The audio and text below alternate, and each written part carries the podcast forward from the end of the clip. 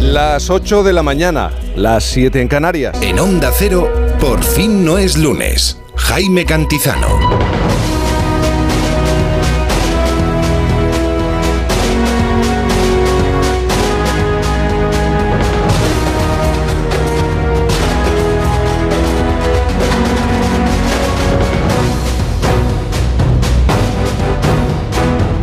¿Qué tal? Buenos días. ¿Cómo se encuentra? Ya sabe, llegamos tarde.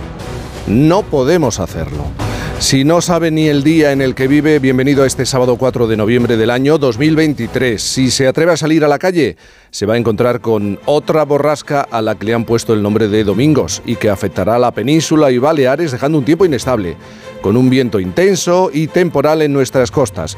Lo más significativo, pues eso, el viento intenso del suroeste que llegará a ser fuerte en amplias zonas del cuadrante noreste peninsular, en el centro, interiores del tercio este, los litorales y Baleares, incluso siendo muy fuertes. Atención, en las costas de Galicia, en el Cantábrico, precipitaciones persistentes o localmente fuertes, también en tierras gallegas, en la cordillera cantábrica y el Pirineo Central sin descartarse en el sistema central.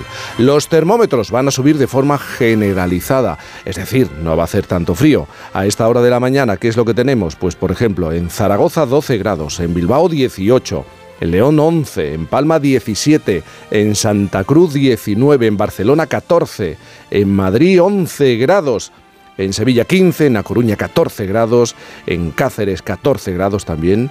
Son algunas de las temperaturas en este momento de la mañana. Y como siempre hay algo que celebrar, y más en fin de semana, el Festoral Porfinero nos lleva a hablar de la Feria del Libro de Sevilla, que se celebra estos días eh, en la capital andaluza, o el Festival de Cine de Alcalá de Henares. Hoy es San Carlos Borromeo.